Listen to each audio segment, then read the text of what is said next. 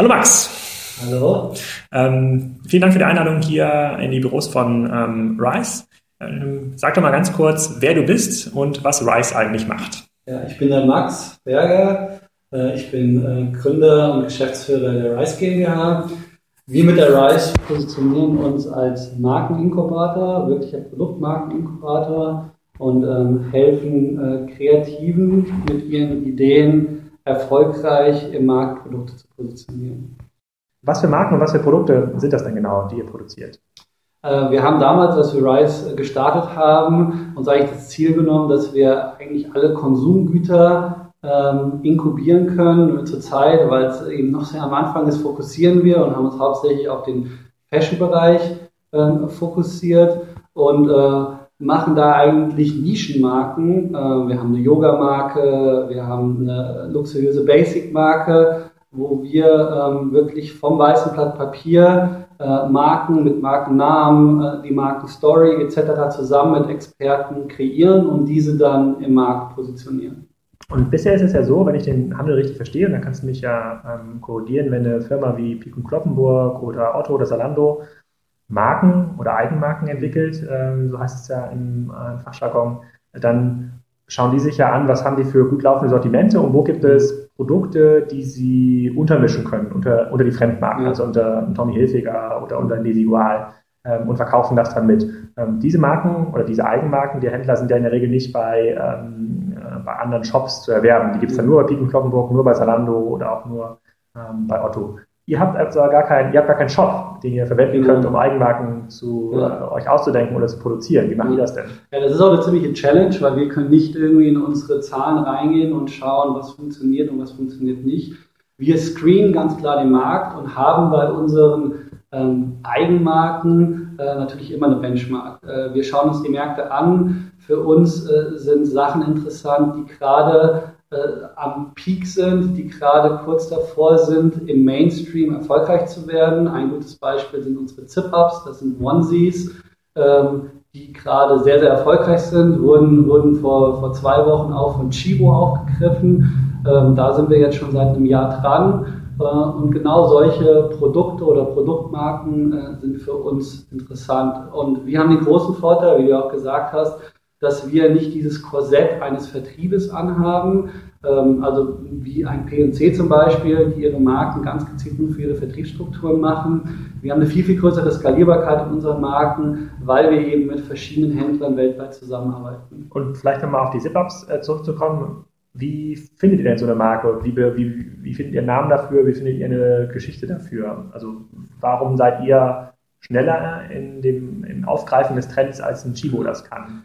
Ja, bei uns ist es einfach so, dass wir genau da von Anfang an sehr, sehr viel Wert gelegt haben, ähm, ganz effiziente Strukturen zu haben, um eben so einen äh, Markenfindungsprozess zu kreieren. Ähm, und ähm, ist es so, dass wir von der Kreation über dann die Kollektionsgestaltung äh, das teilweise in ein bis zwei Monaten machen können, weil wir hier sehr, sehr viel Inhouse machen und es so uns einfach ermöglicht, sehr, sehr effizient zu sein.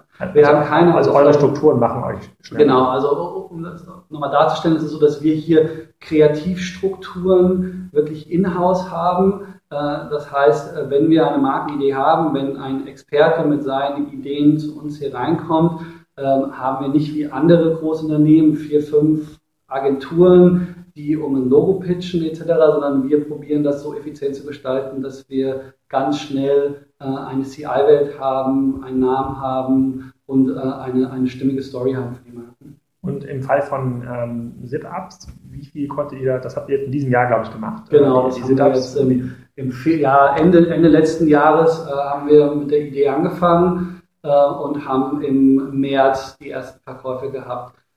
Und, und wie viel davon habt ihr verkauft? Grob und, und wo konnte ich als Kunde das kaufen eigentlich? Also bei ZipUps ist es so, dass wir jetzt äh, in diesem Jahr circa 45.000 Stück verkauft haben und das in der ersten Saison, was schon eine sehr, sehr interessante Stückzahl ist. Dazu kommt, dass wir diese in ähm, drei Kontinenten erfolgreich verkaufen. Ähm, wir fangen jetzt ähm, im nächsten Monat an, auch in Asien zu verkaufen und machen das hauptsächlich mit Online-Händlern. Und ähm, in Deutschland kannst du mal zwei, drei Händler nennen, wo ich das kaufen konnte? Genau, also in Deutschland ist es so, dass wir gerade am Anfang mit, mit, mit sogenannten Flash-Sale-Seiten zusammenarbeiten, also die, die Mangos, Friends for Friends und Co., die es natürlich auch weltweit gibt, um so einfach einen gewissen Druck auf die Marke äh, drauf zu bekommen. Wir sehen es eben nicht als Stock Clearance wie viele andere, sondern für uns ist es einfach Marketing. Wir können so in kürzester Zeit eine große Zahl an Produkten in den Markt schießen und merken jetzt schon, dass äh, wir eine sehr, sehr gute Konvertierung auf unseren Direct Sales, also auf unseren eigenen Online-Shop haben.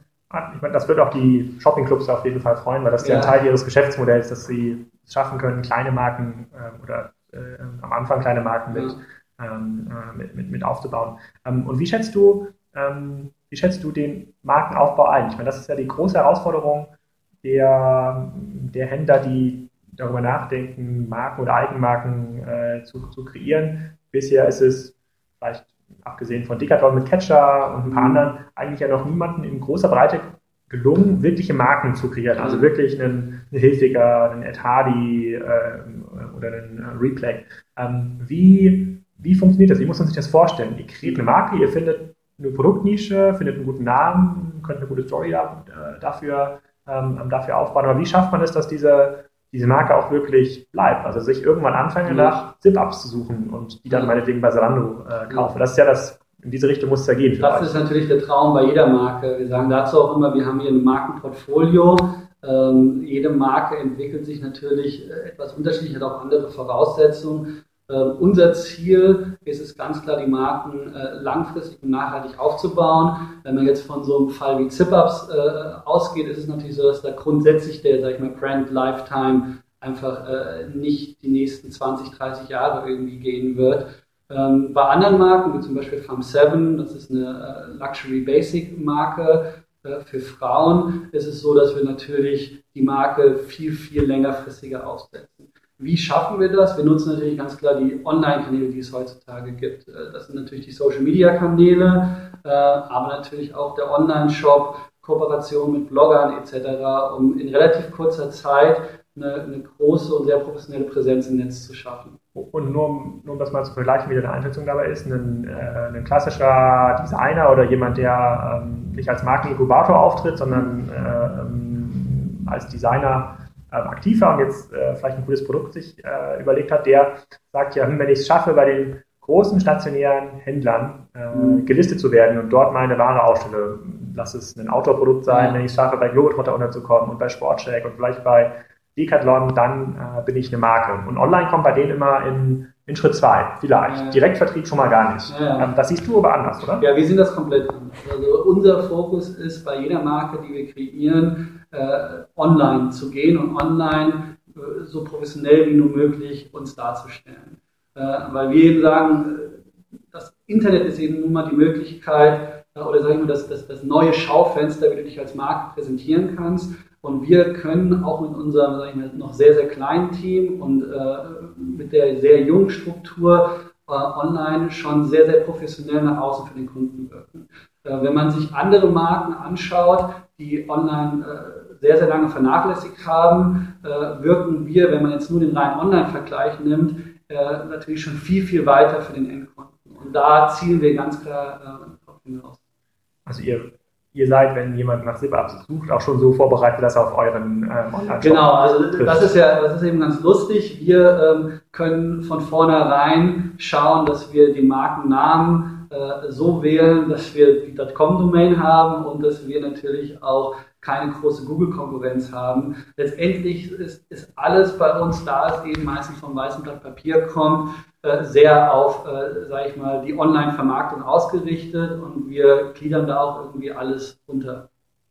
Okay, und wie, wie groß kann eine Marke werden, ähm, um hier bei euch in eurem äh, System zu funktionieren? Weil irgendwann, ihr seid ja Inkubator, ihr seid, ja, genau. ja schnell. Irgendwann genau. ist ja dieser Vorteil mal, mal weg, wenn, ja. wenn, wenn eine Marke wie ZipUps, ich kann 45.000 jetzt gar nicht einschätzen als mhm. Zahl, aber ähm, irgendwann ist das ja mal zu groß wahrscheinlich, oder? Genau, also äh, wir merken es jetzt noch, wie gesagt, wir sind noch relativ jung, dass wir äh, mit, mit ZipUps eine sehr, sehr erfolgreiche Marke haben, zumindest was jetzt die Stückzahlen ähm, angeht. Äh, und da kommen wir natürlich auch an unsere Grenzen. Es ist so, dass wir hier inkubieren, das heißt, wir bringen die Marke bis zum gewissen Level äh, und dann ist das Ziel ganz klar, die Marken eben auch auszugründen in einzelne GmbHs, weil dann auch ganz andere Voraussetzungen erforderlich sind, um die Marken dann, wenn sie erstmal erfolgreich verkaufen, dann auch weiter langfristig aufzubauen. Und was ist für dich dann der, das Kernelement dieser Markenbildung? Ist es, habt ihr denn hier Leute, die besonders gut dabei sind, sich eine Geschichte für die Marke auszudenken und das dann online in, in Blogs, in sozialen Medien zu spielen und dann äh, entsprechende Word-of-Mouth-Effekte zu generieren? Oder habt ihr besonders gute Designer ja. äh, oder habt ihr besonders gute Qualitätsmanager, die ja. die Fabriken äh, gut kontrollieren können? Also was ist der, was ist der Trick dabei? Das Ohne dass du das zu viel verraten musst hier. Genau, ja, das, das haben wir natürlich alles. Äh, nee, also natürlich ist das alles auch noch äh, ausbaufähig. Ähm, ich glaube, das Interessante ist, dass wir komplett andere Wege gehen, ähm, was das Thema Eigenmarke, also wir machen ja eigentlich keine Eigenmarken, wir machen Marken, aber die äh, sag ich mal, Faktoren sind ähnlich wie im Eigenmarkengeschäft von den großen Retailern. Ähm, wir gehen einfach andere Wege und probieren eben so effizient wie möglich und so schnell wie möglich zu sein und legen natürlich Wert auf, äh, aufs Branding, also auf die Wortbildsprache äh, und auf die Darstellung im Netz. Das heißt, wir haben eigentlich, also wir haben, konnten uns jetzt schon mit, mit einer Marke zeigen, dass wir von der Produktidee bis zum, sage ich mal, ersten Verkauf wir drei Monate gebraucht haben und da reden wir eben von einer komplett gelaunchten Marke. Also eine Zara, die erzählen mir was, dass sie das innerhalb von 14 Tagen schaffen. Gut, da geht es um Produkte, wir reden hier von, von einem kompletten, von einer kompletten Marke, die aufgebaut wird, mit Markenanmeldung international etc. pp.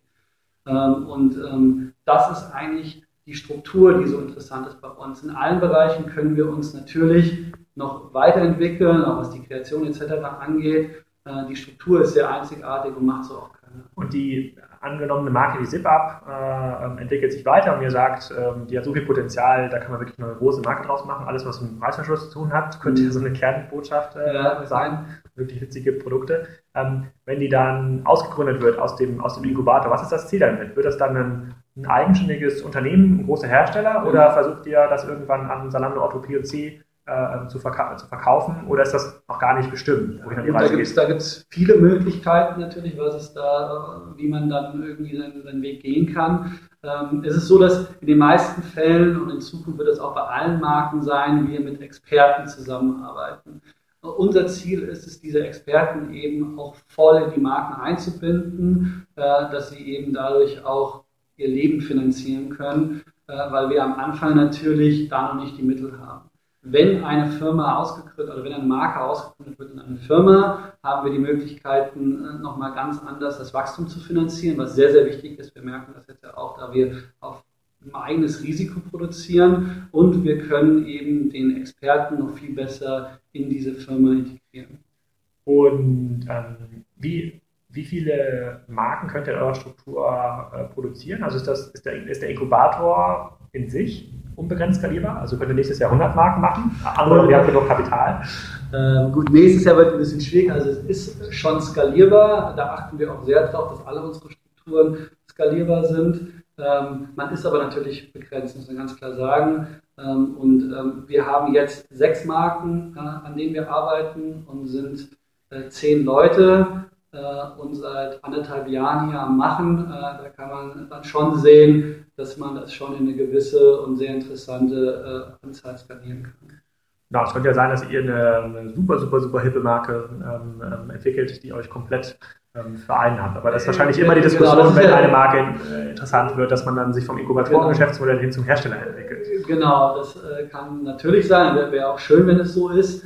Äh, und dann braucht man eben einfach klare äh, Konzepte, wie man mit so einem Fall umgeht. Und da sprechen wir ganz klar über eine relativ schnelle Ausgründung in eine eigene Struktur ähm, oder eben in einen Verkauf oder eben auch eine Lizenzierung, was eine Möglichkeit ist. Und ist dieser, dieser Mechanismus, den ihr entwickelt habt, also sich eine Marke auszudenken, Wort-Bildsprache äh, optimieren, ähm, Geschichten dazu erzählen online, ist das übertragbar auf viele andere Produktsegmente? Also könntet ihr auch eine Spielzeugmarke entwickeln? Ja, das war ja der grundsätzliche Gedanke von Rise und wir hatten auch schon äh, eine Marke aus dem Home Living Bereich.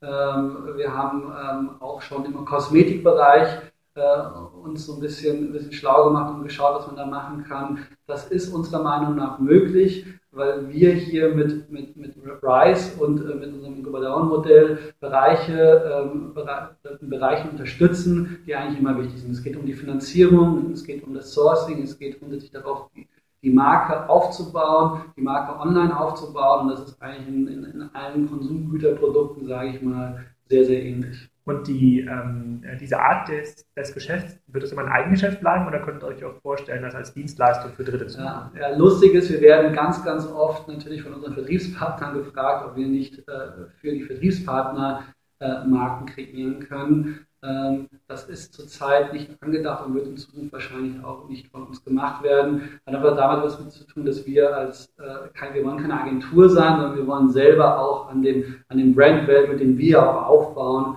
profitieren. Äh, und, und deshalb kommt das äh, wahrscheinlich nicht in Frage, dass wir das für Externe machen.